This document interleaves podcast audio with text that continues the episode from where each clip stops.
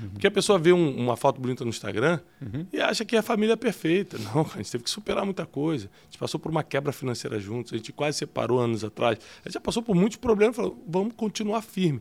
Então, é, esse negócio de olhar para a vida do ser humano, Flávio, é uma dica impressionante. Porque senão você acredita no que ele fala, mas não observou o que ele o que faz. Ele, o que ele vive.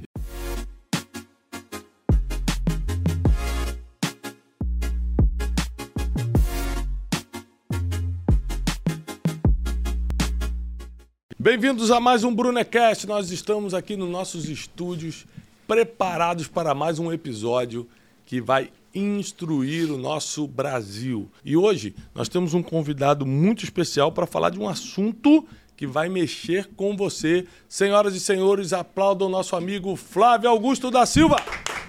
Hello! Prazer estar aqui de volta. Flávio, nós vamos falar de uma coisa que eu acho que você é o cara mais indicado do Brasil para falar sobre isso é, que é o poder da internet na vida do ser humano, na vida emocional, nos negócios. Você deu uma virada fantástica na pandemia. Eu queria que você contasse um pouco sobre isso, que o público não conhece essas histórias de bastidores.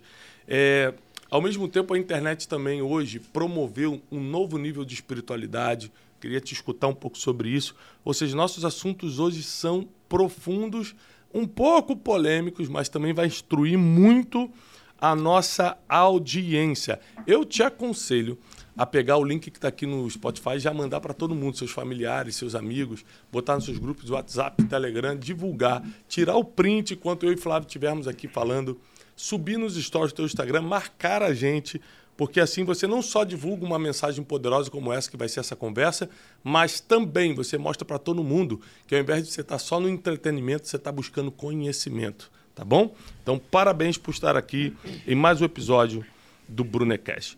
Vamos lá. Flávio, internet, você começou primeiro que todo mundo, né? Assim, não existia influência quando você começou na internet com geração de valor. Me explica como era a época que você entrou. Foi o quê? 2010, mais ou menos? É, em rede social, 2010. 2010. Isso mesmo. Rede social Como 2010. é que era essa época? O que, que se fazia na internet nessa época? Na época que a gente rodava a manivela assim? É. Em 2010 não tinha as redes sociais como temos hoje, né? com essa força. É. 2010 o Orkut, que é um, o avô das redes sociais, uhum. já estava saindo de cena. Né? Uhum. Uh, a gente tinha YouTube já uhum. rodando. E o Twitter entrando no uhum. Brasil ali, em 2010. No início ali. Uhum. Era isso que tinha naquela ocasião não existe, não, Facebook não estava aqui ainda. Talvez Forte. já existisse, mas não estava aqui pegar. Instagram nem tinha, tinha. Instagram nem tinha. TikTok muito menos, e não só essas plataformas não existiam, como toda a cultura hoje de internet, de consumo e produção de conteúdo também estava engatinhando ainda naquela ocasião. E mesmo que existisse, nessa época ninguém assistia, né?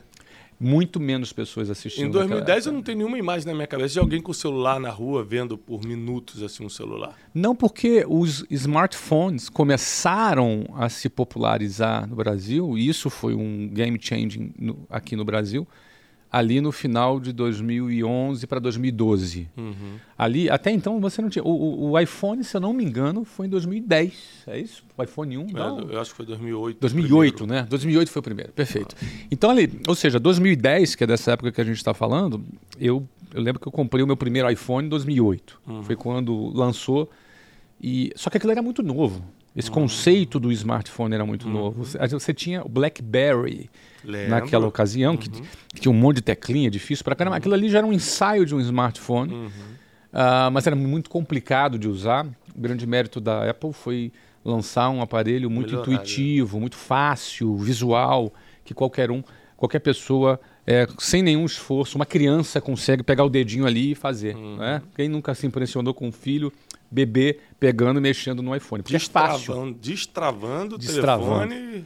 Porque é fácil, não é? Então, essa intuitividade na, na usabilidade do aparelho começou com em 2008. Só que esse conceito levou um tempo para poder é, a indústria começar a produzir, concorrentes começarem a criar outras versões e modelos mais baratos, porque o iPhone sempre foi mais caro. Ah, então, lá para 2011 para 2012, o, o smartphone começou a se, se, popularizar. E aí vendia aqui no Brasil, vendia em todas as lojas, e o brasileiro abraçou, como poucos no mundo, uhum. o smartphone. E aí sim Verdade. começou uma mudança profunda, porque aí o Twitter estava bombando, o YouTube estava bombando, aí o Facebook já estava rodando aqui no Brasil com popularidade. Um Instagram ainda viria a ser criado mais para frente. Mas aí sim, a mudança de hábito de consumo começou inclusive a impactar a televisão, que a televisão era que dominava a uhum. comunicação, começou a impactar de diversas formas, porque isso aqui mudou.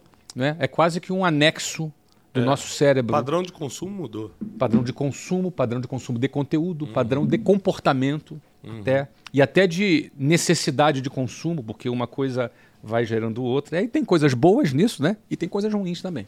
É, uma coisa que nunca entraria na minha cabeça, se me falasse anos atrás, é que era possível viver de internet.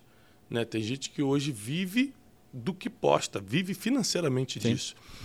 E isso era um grande enigma para mim até um tempo atrás. Você é, é, é, bilionário listado, listado na lista Forbes e tal. Você construiu a sua fortuna no mercado offline, né? Uhum. Você é, começou com a WhatsApp e tudo.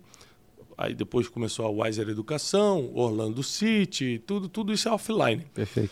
Mas você diria hoje que as suas entradas financeiras seriam hoje mais online do que offline? O que você me diz sobre isso? Ou não? Ou como a internet impactou seu negócio? É, é importante a gente tem aí alguns conceitos aí que a gente precisa tomar algum cuidado. Né? Primeiro, a internet ele é meio de vida para algumas pessoas, conforme você disse, isso é possível mesmo, internet ser meio de vida. E aí eu me refiro à pessoa que produz conteúdo, à pessoa que tem número de seguidores, que é o que hoje se chama de influencer, e ela produzir esse conteúdo e ter um, um número de seguidores grande que seguem, seguem essa pessoa, e ela é, promover para essas pessoas conteúdos que tenham interesse a ponto das pessoas pagarem e comprarem esses conteúdos. Não tem nenhum problema nisso. Eu, eu vejo isso com muita é, positividade. Eu acho muito positivo as pessoas terem um meio independente e, e outras pessoas do outro lado livremente decidirem comprar esses conteúdos, cursos, conteúdos, eventos, livros, e-books, versões eletrônicas desses livros, é, projetos com recorrência, sem recorrência, com lançamento perpétuo, de diversas formas. Eu vejo isso com muita, muita, com muito bons olhos, porque é um, é um novo terreno para as pessoas empreenderem, é um novo é, mercado, é uma nova forma das pessoas consumirem. Eu vejo isso de uma maneira sem nenhum preconceito. Muita gente tem preconceito.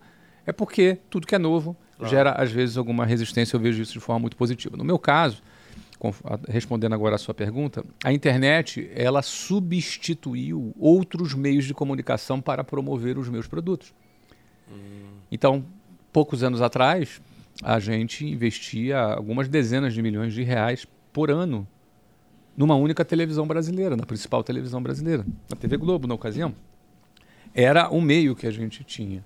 E era muito positivo, dava muito resultado, tanto que a gente concentrava muito as nossas verbas numa única, num único canal. O resultado era de venda ou de branding, tipo assim? Ambos, ambos, ambos, ambos.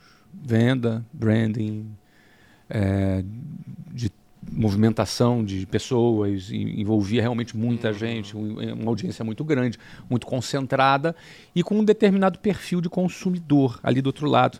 Sabe, sabe quem era esse consumidor? Era aquele cara que ficava na poltrona hipnotizado pela telinha. Uhum. Quem é da década de 80, 90, no início dos anos 2000, conhece lá o, o cara da poltrona, né? Era é. até era até uma maneira. Do, do Didi, né? Falava. Didi falava. Ou da poltrona. Ou da poltrona, exatamente. É. O cara da poltrona, né? Então, o Didi tá falando da década de 80, agora é. você foi lá. Mais para trás, você vê. O cara da poltrona é um cara que comprava, consumia, hum. engajava, dava audiência. Esse cara tinha o que a gente chama, é, uma linguagem mais técnica de marketing, um, um índice de dispersão baixíssimo. A televisão sempre foi um meio com índice de dispersão baixo. A rádio, por exemplo, é índice de dispersão alto, porque tu tá ali no, no táxi, bater um papo com o motorista, a música tá tocando e aparece uma rola uma propaganda ali na música e você está fazendo outra coisa. Ou seja, a dispersão é alta, tu está olhando para fora, você está lendo um livro, você está conversando com uma pessoa e está rolando conteúdo ali da rádio. Isso. É uma mídia que tem índice de dispersão alto. Por isso ela tem um resultado, um, uma taxa de conversão menor e por isso ela custa mais barata. Aí quando você ia para televisão, era o cara da poltrona ali, hipnotizado. A mulher falava com ele, o filho falava com ele, ele estava ali olhando, não prestava atenção em nada, estava hipnotizado na televisão, o cara da poltrona. Índice de dispersão baixo. Aquilo ali tinha um custo. O custo era alto, sempre foi alto. A gente investia dezenas e dezenas de milhões mesmo, todos os anos, nessa mídia. E aí o que acontece?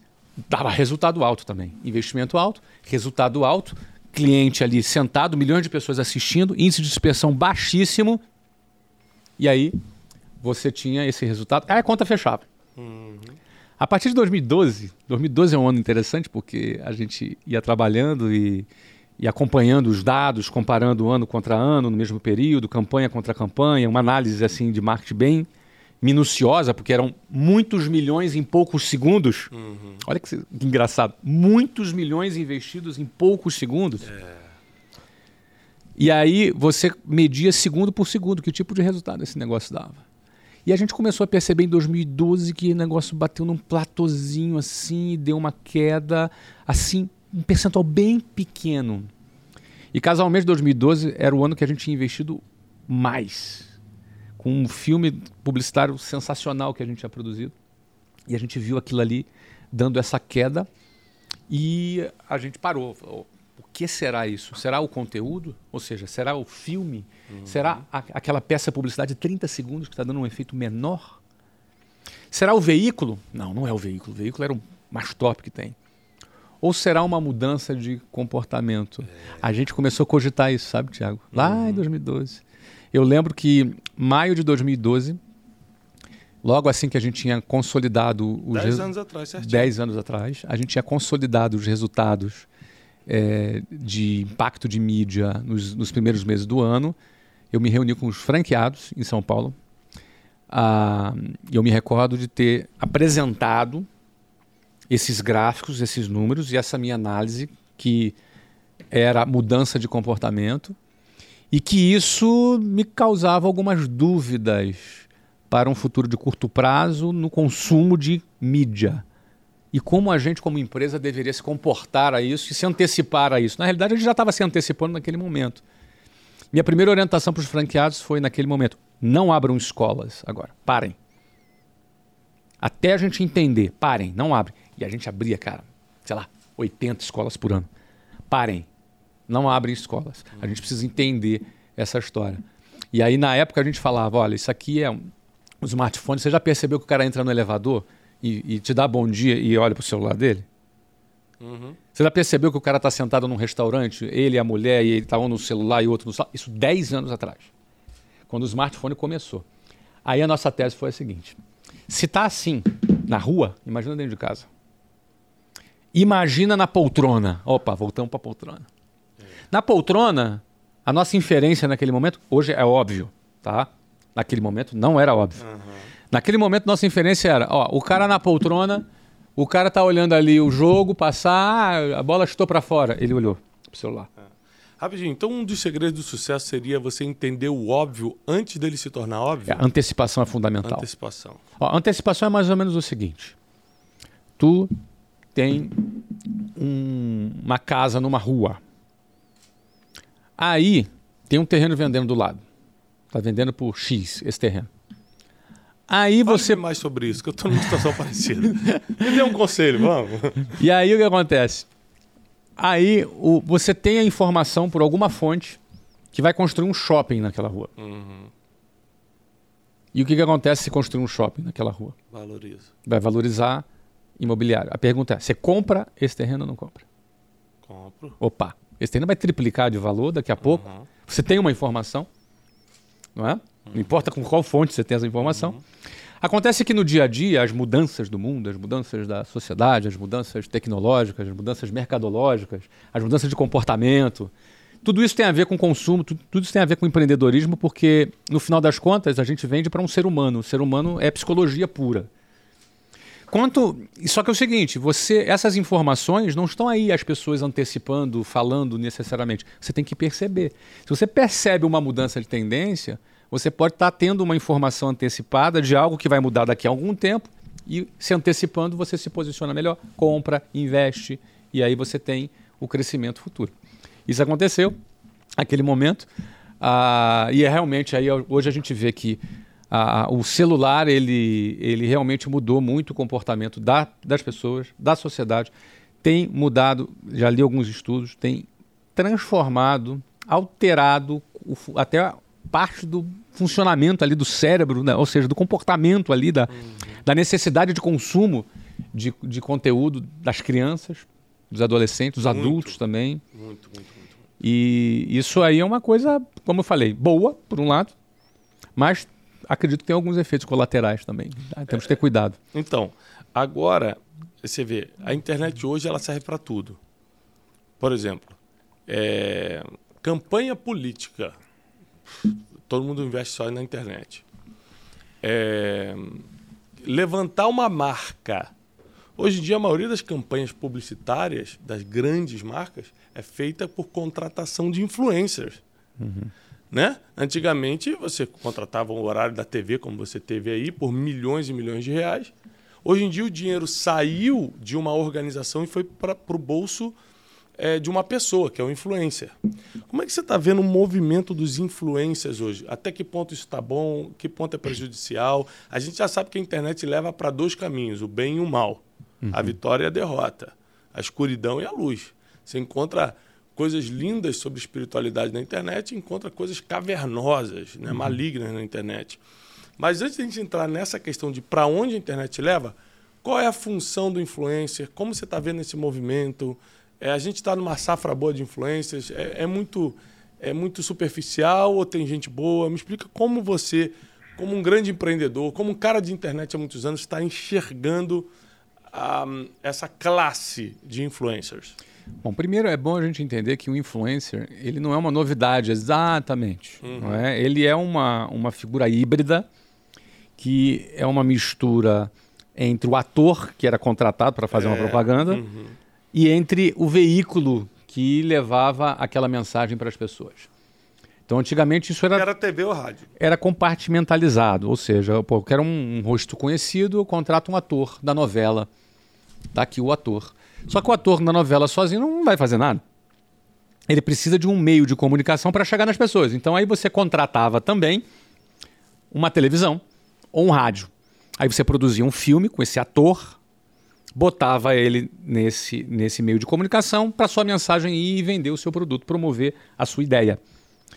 Hoje o influencer ele é uma, uma mescla entre essas duas coisas, porque ele é ao mesmo tempo é o ator e ao mesmo tempo é o veículo Uhum. Entendeu? Uhum.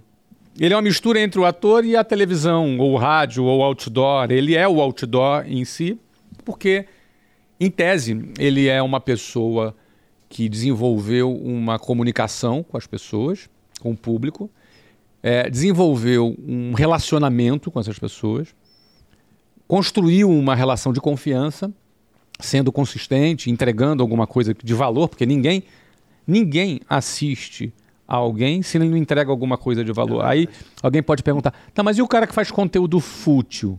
É, é, o, é, o, é, o conteúdo fútil pode ser fútil para você, mas para algumas pessoas é o que ela quer consumir. Tem valor, né? Tem um valor para quem quer consumir aquele conteúdo também. Então, isso também não é uma novidade. Você sempre teve é, é, um programa na televisão claro. que uhum. tinha é, conteúdo que te enriquecia é, intelectualmente, você sempre teve conteúdo fútil na televisão. Isso é parte da natureza humana. Uhum. No fundo, se tem oferta é porque tem demanda, tem gente querendo comprar uhum. aquilo ali. Então, é esse, esse é o ponto, não é? Até porque a vida é de fases, né? Por exemplo, é, eu, eu, era um cara muito de. Sempre fui um cara muito focado em ler livros. Hoje em dia, por, porque eu, eu trabalho muito com a mente, né? todo dia eu tenho que produzir muito conteúdo. Quando eu estou em casa, eu prefiro assistir uma coisa que relaxe minha mente do que um conteúdo mais sério. É uma fase que eu tô. Então eu prefiro botar, por exemplo, uma série da Netflix. Tô sexta-feira. em casa à noite. Eu vou botar uma série, não vou ler um livro, que nem antes eu fazia. Uhum. Não é que eu deixei de ler livros, não. Uhum. É que eu diminuí a pegada do, do, de focar só nas coisas sérias, porque eu preciso também levar minha mente para um descanso. Mas você falou a coisa certa. É, são fases. Uhum. Né? Você está numa fase. É? É, tem tempo para plantar, tempo para colher, tempo de paz, tempo de guerra, é. entendendo qual é o tempo, né? O uhum. tempo de construção. Uhum. Eu acompanho você, você está trabalhando para caramba. Uhum. Viajando, fazendo apresentação, Dormindo lot, tarde, acordando Lotando cedo. teatros, assinando livro, filhos. criando quatro filhos, fazendo mais três, entendeu? Enfim, você é o cara que está produzindo. Então, de repente, você vê, nesse momento, você talvez precise de alguma coisa que te tire um pouco disso. Uhum. E aí você vai buscar esse conteúdo. Ele existe. Então, realmente, é o conteúdo no tempo, né? Qual é o momento? E as pessoas são assim, cada um está vivendo o seu momento também e vai em busca daquele conteúdo e nunca foi tão fácil achar esse conteúdo. Esse é o ponto. Então, só concluindo a pergunta do influencer, uh, esse cara é um cara que tem, faz a intermediação entre uma marca ou uma ideia com as pessoas. E ele goza de confiança e uma intimidade com aquele público é. para poder transmitir aquela mensagem. Eu acho isso muito positivo. Acho isso muito bom. É, ah, mas tem gente que fala bobagem. Sempre teve. Na uhum. televisão, sempre viu muita bobagem. No fundo, é o seguinte: quem consome conteúdo é o responsável. Isso, pelo que está vendo. Pelo que tá vendo. Ninguém absorver, é né? obrigado a ver nada. Uhum. Quem consome. É importante a gente entender e amadurecer como sociedade para entender que quem escolhe é quem está assistindo. E a gente precisa ter critério. Cada um tem que ter o seu próprio critério, de acordo com seus valores, com seus princípios, e olhar e dizer: isso aqui é bom, isso aqui não é bom. Você tem que reter o que é bom, como diz a palavra. Tem que reter o que é bom. Uhum. O que não é bom, você deixa para lá. Uhum. O que é bom, você vai reter. E aí, esse amadurecimento, eu acho que tá, a gente está um tempinho ainda de chegar. Uhum. Porque é nesse momento, Thiago, que você vai ver quem nunca empreendeu na vida ensinando empreendedorismo. É, e quem, quem não tem nem 10 mil reais ensinando como ganhar o primeiro milhão. Como ganhar o primeiro milhão, porque o cara quer ganhar o primeiro milhão vendendo, vendendo um livro Como ganhar o primeiro milhão. Você entendeu? É uma referência circular aqui numa linguagem de programação. É, é, então, você vai ver pessoas falando de espiritualidade quando tem a vida toda bagunçada. Uhum. Você vai ver de tudo na internet. Mas como é que você está vendo esse movimento? Porque eu estou vendo muita gente falar de Deus, parece que está na moda falar de Deus agora, né? Tô, tá todo mundo falando. Só que é o que você está falando, é o que você falou aí. É, falar de Deus exige um comportamento. Da mesma forma que, por exemplo, falar de dinheiro. Se você é um influencer de dinheiro, de finanças, você tem que ter um comportamento financeira. A gente tem aí nosso amigo em comum, Thiago Negro, um grande influenciador de finanças. Ele tem um comportamento disso. Ele realmente é investidor. Ele prova, ele posta lá a carteira, os rendimentos dele. Skin the game. É, ele bota, bota cara mesmo. A empresa dele é uma empresa que já está avaliada em múltiplos milhões, quase bi. É, os relacionamentos dele provam isso. A rede social não para de crescer e tal.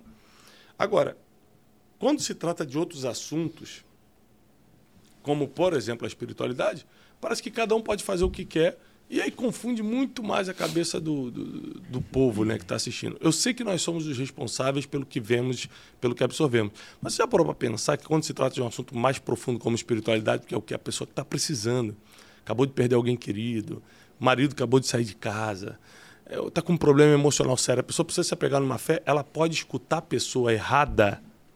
Uma pessoa que está fazendo isso por é, interesse financeiro, uma pessoa que está fazendo isso por engajamento, uma pessoa que está fazendo isso por mais motivações. Uhum. É, eu sei que é, não são todos, né? Lógico, tem muita gente boa. Mas como é que você vê isso? Qual o limite? Me diz assim, na, na sua visão como empreendedor, você cruza o braço, está olhando para a internet. Qual é o limite do cara usar a espiritualidade na internet? Bom, primeiro, Tiago, é, eu vou recorrer mais uma vez aqui à palavra, né? Uhum. É, que diz que nos últimos dias até as pedras falariam. Então eu acho bom. Uhum. É sinal que a gente deve estar tá aí. Caminhando para o fim. No, no, nos acréscimos do segundo tempo, é. né? Então, uh, eu penso que nunca na história da humanidade houve uma tecnologia em que alguém de qualquer lugar do mundo pudesse ter uma mensagem que chegasse a qualquer lugar do mundo. É verdade. Então, assim, é, eu já vi na minha vida, cara, moda de figurinha, eu já vi moda da boquinha da garrafa, eu já vi moda, né? Que é foi? engraçado que o Wesley participou dessa época, né? Ah, é? É, ele se arrependeu. Mas ele era, ah, dança... ele era dançarino. Ele era dançarino? Era, do, do, da Companhia do Pagode. Ele... Eu não sabia é. dessa... Mas foi antes de se converter. Depois ele nunca mais fez isso. É, né? Nunca mais. Então, não, você teve, teve moda, tudo com moda do Michael Jackson, moda... Michael, tá aqui. Olha o Michael aí, né? Michael não morreu.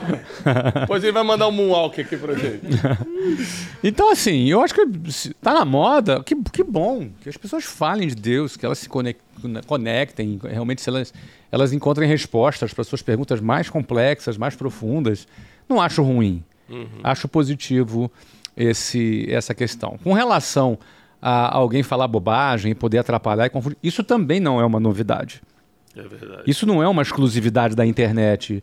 Aproveitadores, hum. pessoas que, usando mais uma vez aqui, recorrendo um termo da palavra aqui, que têm motivações movidas por torpe ganância. ganância é não é?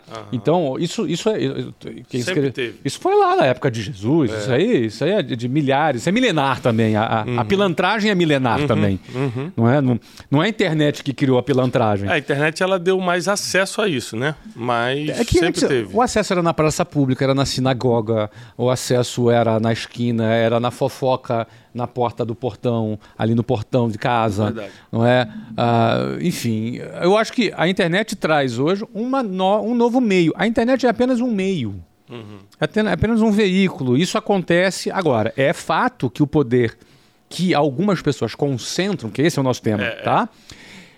O poder que algumas pessoas passam a concentrar, que a gente está falando dos influencers, transforma essa ameaça numa ameaça num outro nível tanto para o bem, uhum. mas também para o mal. É, falando do bem rapidinho, eu não sei, né, não tenho poder de, de adivinhar, mas eu não sei se o meu ministério, se o que eu faço seria possível se não existisse a internet.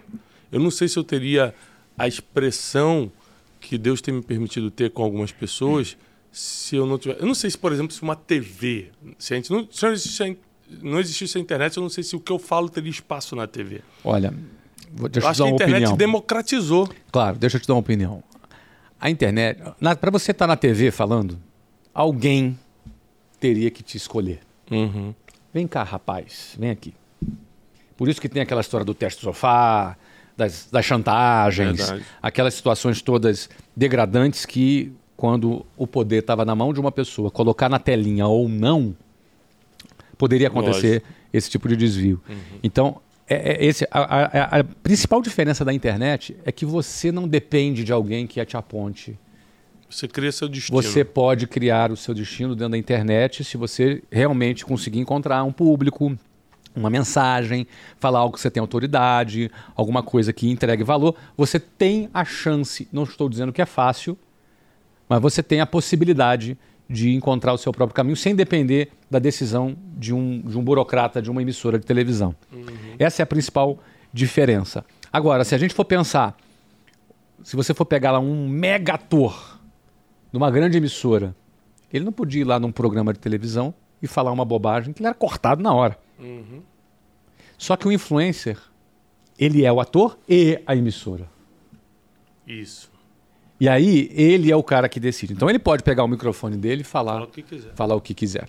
Tem um risco de ser cancelado também, porque nós estamos na época do cancelamento, né? Sim. Mas você tem a liberdade para falar o que é, quiser. Mas tem coisas que os canceladores majoritários é, é, até gostam de ouvir. Né? Principalmente, principalmente bobagens no contexto da igreja que você está falando aqui, hum. por uhum. exemplo. Ninguém vai se importar. Então, realmente, tem um risco? Tem sim, dizer que não, não tem. Então, eu acho que eu apelo mais uma vez para o um amadurecimento das pessoas. Uhum. Se você for mais longe, no período offline, o crente ia para a igreja domingo, assistia uma pregação, uhum. ele ouvia o pastor dele, ele sai dali impactado por aquele conteúdo, e aí ele passava a semana inteira, às vezes, pensando naquele remoendo, conteúdo, é, remoendo, remoendo aquele conteúdo. Ele orava sobre aquele conteúdo, sou- ele lia, ele eu sou de pesquisava. uma época que o, o que o pastor pregava no domingo, você discutia na célula, na reunião de casa durante a semana. Discutia na célula, conversava com a esposa. Exatamente, ficava a semana toda naquilo. O cara tomava até alguma uma mudança, uma atitude, voltava na outra, Uhum. na outra, no outro culto de domingo, dando testemunho sobre aquele assunto. E o que, que mudou então? Ah, mudou tudo. Mudou completamente Mas tudo. dá um exemplo palpável. Mudou o quê? Hoje, hoje ó, vamos, vamos pegar aqui matemática mesmo, eu gosto de dados para a gente falar. Em 2014, o brasileiro consumia em média 8 horas de YouTube por semana. Semana. Uhum. 8 horas é bastante. É, uma hora e, e pouco, uma hora e dez por dia. Isso, é bastante coisa. Uhum, muito. 8 horas é quase a cara assistir um filme por dia. Uhum. Não é um, um pouco menos, né? Mas era, sei lá, talvez fosse assistir cinco filmes na semana. Mas na minha época de TV, cara, eu lembro que assim, ó, começava no Jornal Nacional, era meio Aham. sagrado reunir a família para assistir o, o Jornal Nacional, e depois a gente emendava. Cada um na sua idade ia se encaixando. Ah, Perfeito. começou a novela. Aí minha mãe queria assistir, meu pai não gostava, meu pai saía, eu ficava com a minha mãe, meu outro irmão ia assistir o futebol no quarto. Aí depois tinha o Super Cine, não lembro, não, tela quente, sei lá, a gente ficava até tarde. Ou seja, a gente ficava quatro horas na TV. Então também Então, não é novidade ficar quatro horas Não no é celular, que novidade. querendo Não é dizer. novidade. Porém, Ah. se tivesse parado aí, você vê, os 8 horas por, por semana não te assustaram. Uhum. Mas em 2018, esse consumo médio de YouTube no Brasil subiu para 19 horas. 19 por semana. De 8 para 19. Meu Deus. Já é algo a se pensar, concorda? Uhum. Espero que todo mundo esteja no meu canal de YouTube nessas 19 horas. Só que o detalhe é o seguinte, Thiago. Internet não tem só YouTube. Tem YouTube, tem o WhatsApp, É. tem o Twitter, tem a Instagram. Facebook, tem o Instagram. Percebe? Tik- TikTok. TikTok, tem o grupo da família, tem o grupo que fala de política, Uhum. que briga todo mundo. então o que acontece? Não é só isso. Então, se você for ver o screen time, que é aquele tempo de tela no seu celular, é bastante. O, bra- o brasileiro é o segundo maior de consumidor de conteúdo do planeta. Perde só para os Estados Unidos. Segundo, Que tem 100 milhões de habitantes a mais. a mais. E a gente também não é a segunda maior população do mundo. A gente é, se não me engano, a oitava maior população do mundo. Ou seja, brasileiro consome muito conteúdo. Esse é o primeiro aspecto. Segundo aspecto, TikTok e Instagram cresceram bastante. Sobretudo no Stories, que é aquele conteúdo que fica só 24 horas depois desaparece. O nome disso é conteúdo efêmero. Cada vez mais as pessoas consomem conteúdos efêmeros. Por exemplo, esse podcast está aqui, mas ele vai continuar aí no Spotify, não é? Então, daqui a um ano alguém pode estar ouvindo esse podcast. Agora o teu Stories não. 24 horas. Ouviu ou perdeu. O conteúdo efêmero faz tem um efeito no nosso comportamento de consumo de conteúdo que a gente fica querendo mais, mais, mais. Você vê V1, V2, V3, V4, V5, 6, 7 stories, daqui a pouco você vê 20 stories, daqui a pouco você vai para o stories de outra influência, você vê 20 stories. E você vai consumindo esse conteúdo e esse conteúdo é efêmero. Ou seja, você consumiu alguma coisa agora. Pô, que legal isso aqui. Um minuto depois você está vendo outra coisa e não está mais pensando naquilo que você achou legal. Cada vez mais o teu cérebro pede mais. É como se fosse uma, um vício.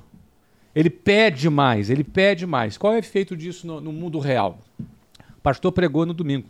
Vamos voltar de novo, por exemplo. Meia hora depois, ele já assistiu um vídeo influencer, já assistiu outra pregação, Stories de alguém, stories falando de de alguém, outro assunto. falando de outro assunto. Aí ele assiste um vídeo de um cara falando ao contrário Ao do que, o, pastor contrário do que o pregou, pastor pregou. E tem sentido também para ele. também tem sentido. Hum. Então o que, que acontece? Na segunda ele já não lembra de mais nada, de tanto conteúdo que ele recebeu. Antes, o pastor talvez fosse uma das únicas influências. Ele, o pai dele, o pastor, sobre aquela pessoa. Agora, existem múltiplas influências. E ninguém tem controle sobre isso. Então, qual é o impacto que existe entre. Qual é o impacto que existe nisso, nessa vida em comunidade? Qual é o impacto? Isso é. Isso preocupa muitas pessoas, muitos pastores. Mas eu penso. minha- Pastores, padres, rabinos. padres, rabinos, todos. Todos. Eu, eu penso que o pastor tem que estar lá na internet também. Uhum. Ele tem que ter o conteúdo produzido. Ele tem que entender mais essa dinâmica. O mundo é assim. Uhum. E agora é desse jeito. Vai vir metaverso aí. Uhum. Em metaverso, as pessoas vão estar presentes visualmente dentro de um universo virtual. É. Isso é para se pensar. São transformações. É, quem sabe aí das, dos 47 minutos do segundo tempo dos últimos dias, Uhum. ah, em que as pedras também falam Isso. e que falem, que falem, Uhum. mas que eu penso também que preparar as pessoas para selecionarem o que é bom, o que não é bom, reter o que é bom e descartar o que não é bom. Acho que as pessoas precisam amadurecer para poder fazer melhor essa, essa seleção. É, é, preciso amadurecer. Eu vejo isso com muita dificuldade porque a maioria das pessoas são, são simplesmente conduzidas. Elas têm a necessidade de serem lideradas e guiadas. Então elas acreditam em qualquer coisa. É, eu me considero um pouco maduro. De vez em quando eu cometo o erro de escutar quem não era para eu escutar. Falo, "Pô, que- Tanto tempo escutando esse cara aí, não aprendi nada, só perdi tempo. Imagina quem não tem ainda o mínimo de maturidade. Mas também acredito que esse é o único caminho. É, é você estar blindado e não tentar melhorar o mundo, mas você estar blindado contra as coisas ruins do mundo. Vamos dar algumas dicas sobre isso? Acho que você deve ter muita, muito para falar. Deixa eu puxar aqui, porque Uhum. eu tive um- uma, uma ideia de como dar uma dica prática para as pessoas, como selecionar melhor quem consumir. Uhum.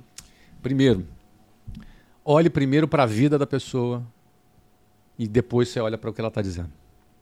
Bom, A vida da pessoa diz mais sobre ela do que as palavras dela. muito. O que ela faz é muito mais importante do que ela fala. Muito mais importante do que o que ela fala. O comportamento que ela tem, como ele trata a mulher dele, como ele trata o filho dele, como ele trabalha, como Não acredita na foto do Instagram, Não. acredita no tratamento. Não, no tratamento. A foto pode ser linda, mas a grosseria pode ser flagrante. Eu- postei ontem uma foto, antes de ontem, uma foto com a Janine, eu, e uma foto assim, a gente se beijando numa praia que a gente foi, e eu expliquei o seguinte, olha, para essa foto acontecer, muitos problemas foram superados. Porque a pessoa vê um- uma foto bonita no Instagram e acha que a família é perfeita. Não, a gente teve que superar muita coisa. A gente passou por uma quebra financeira juntos, a gente quase separou anos atrás. A gente já passou por muitos problemas, falou, vamos continuar firme. Então, é, esse negócio de olhar para a vida do ser humano, Flávio, é uma dica impressionante.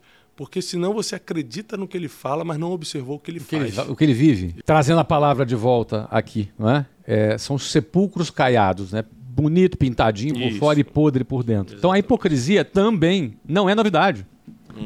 Não é novidade a hipocrisia. Né? Você acha que foi a internet que criou a, hipo- a hipocrisia?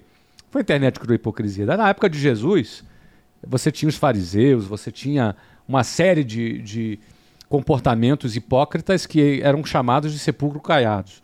Então, acho que a primeira dica, não se impressionar com a oratória, porque assim, É. eh, tem gente que fala bem, sabe? Eu, a gente, eu desenvolvi oratória, você desenvolveu oratória, eh, tá cheio de gente aí falando bem, que fala bonito, que fala no microfone, que fala ao vivo, que escreve.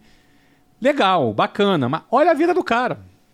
Olha a vida do cara, vê o comportamento dele, vê como ele age, vê como. Aí sim. Se o comportamento credenciar, então dá mais dá uma, dá uma oportunidade de escutar essa pessoa. E, e não é tão difícil, não, porque você parar para prestar atenção. Por exemplo, você pega alguém que fala de Jesus. É simples, só você falar, essa pessoa age como Jesus? Não, então ela só está falando da boca para fora. Ela não é e aí ela assim. pode estar falando para ganhar dinheiro, para ganhar audiência, para ganhar like, porque tá na moda. Tá na moda. Ela, ela pode falar por vários motivos. E e isso vale também para outra. A gente está falando, por exemplo, de espiritualidade, mas também para o cara que fala sobre dinheiro Sobre na internet. empreendedorismo, sobre dinheiro. Sobre empreendedorismo, mas não é sobre empreendedor. Não tem uma empresa, não, não tem um resultado, não, não tem uma reportagem que mostre que o cara é bom e o cara tá falando, vou te ensinar os segredos do empreendedorismo. Ou seja, olha primeiro para a vida antes de acreditar no conteúdo. Mas é muito importante lembrar: o cara que nunca empreendeu e tem a cara de pau de falar de empreendedorismo tem direito de fazer isso. Sim, sim, sim. Sim. O cara que não é que não vive o cristianismo E, tá e tem a falando- cara de pau de ficar falando disso para ganhar like, tem direito de fazer isso. Uhum. É a gente quem escolhe. É a gente que tem que escolher. Uhum. É a gente que tem que olhar. É o poder da escolha. É o poder da nossa escolha. E aí, detalhe: quem dá o poder pro influencer é a audiência. Uhum. É a audiência que dá. A audiência que deu poder para alguém que, ó, eu confio nesse cara, vou assistir esse cara. É a audiência que dá. Então o poder tá na mão de quem assiste. Agora, quando essa audiência amadurece, aí ela vai escolher cada vez melhor, né? Agora, é, você acha que uma pessoa que está começando agora a empreender, seja o que for, Porque eu acho que a pessoa tem que aprender a se empreender primeiro. Uhum. Tem que. Se você não empreender você, você não empreende mais nada. Ah, Tiago, mas eu não quero ser empreendedor, não. Eu quero seguir o meu ministério. É um empreendimento. Vai por mim. Eu tenho a Casa de China, é um ministério também, não tem fins lucrativos. A gente faz só para pregar a palavra. É um empreendimento. Você precisa organizar, precisa ter funcionário, precisa saber onde eu vou fazer o evento, como eu vou atingir as pessoas. Tem que ter o um marketing, porque senão como eu vou subir isso na internet? Ou seja, se você não aprender a se empreender, você não empreende nem ministério, nem a mensagem que você carrega, nem empresa que você quer montar, nem a família. A família é um empreendimento, uhum. irmão. Para você estar tá aqui, tem gente cuidando da tua família de alguma forma. Deve ter um motorista, tem a babá, tem alguma coisa.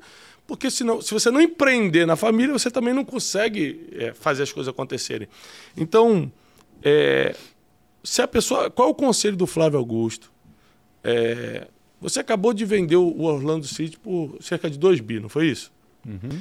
Você é um cara que tem resultados extraordinários. Então, você é um cara que tem muito seguidor na internet. Então, vamos falar o seguinte: dá um conselho aqui para quem está começando, porque você pode dar esse conselho.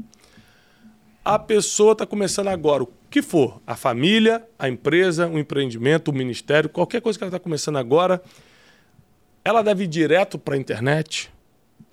Como ela faz isso? Dá para viver da internet? Por exemplo, eu quero. É, por exemplo, falando de evangelista, o David Leonardo está só na internet. Tem 10 milhões no Instagram é, e está alcançando milhões de pessoas. Tem empresas que começaram só na internet, nunca tiveram uma loja offline, nunca tiveram uma loja física. Você acha que a, a internet, então, é esse caminho mesmo? Seja para ministério, para empresa, para qualquer coisa? Tem gente que montou uma família pela internet, conheceu, por exemplo, a esposa é, no, site no, site de relacionamento e a família nasceu ali.